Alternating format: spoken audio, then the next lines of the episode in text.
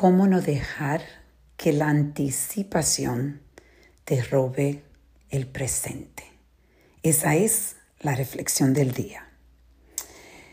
Hoy me siento emocionada, tengo diferentes sentimientos porque he empezado a empacar para mi carrera de Ironman el domingo. Mañana salgo a Georgia y estaba pensando cómo muchas veces la anticipación de, vamos a decir, una carrera como esta, para mí, que es algo nuevo, puede destruir el presente, puede robarme del presente.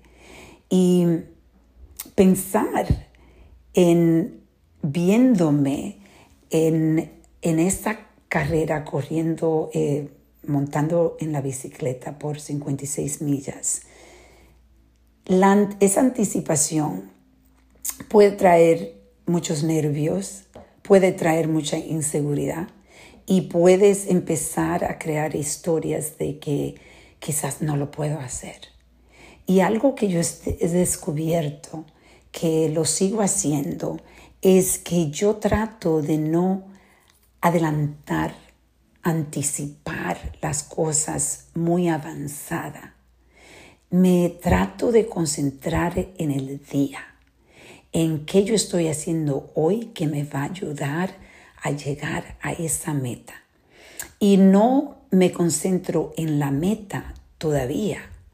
Yo sé que el día sábado, el día antes de yo ir a correr, a montar la bicicleta por 56 horas, 56 millas, yo sé que voy a sentir muchas emociones, pero Prefiero no sentir esas emociones ahora porque me va a robar de las cosas que yo necesito sentir ahora. No el domingo, pero ahora. Esto es algo que nosotros anticipamos, vamos a decir, un examen. Muchas personas que estudian tienes anticipación de los exámenes finales que van a tomar y se empiezan a poner tan nervioso, a estresarse tanto, que están viviendo ese momento, lo viven ahora. Y lo que eso hace es que roba tu producción, roba tu energía. Y lo importante es aprender a estar presente en este momento, que es lo que tú estás haciendo ahora que te puede ayudar a esa meta, pero no concentrarse en la meta, concentrarse en el momento, lo que tú estás haciendo para llegar a esa meta.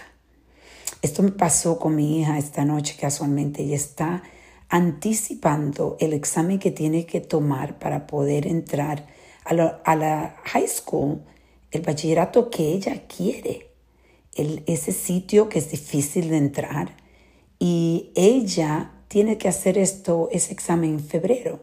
Y es lo que yo le digo, mi amor, si tú te pones a ponerte tan ansiosa ahora, cuando esto es en febrero, en realidad estás dejando que ese día de febrero te robe este día de hoy.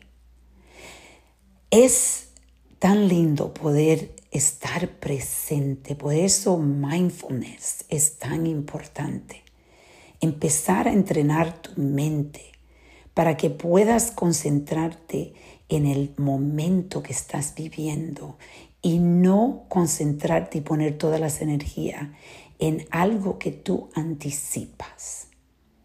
Hoy te invito a reflexionar y a reconectar.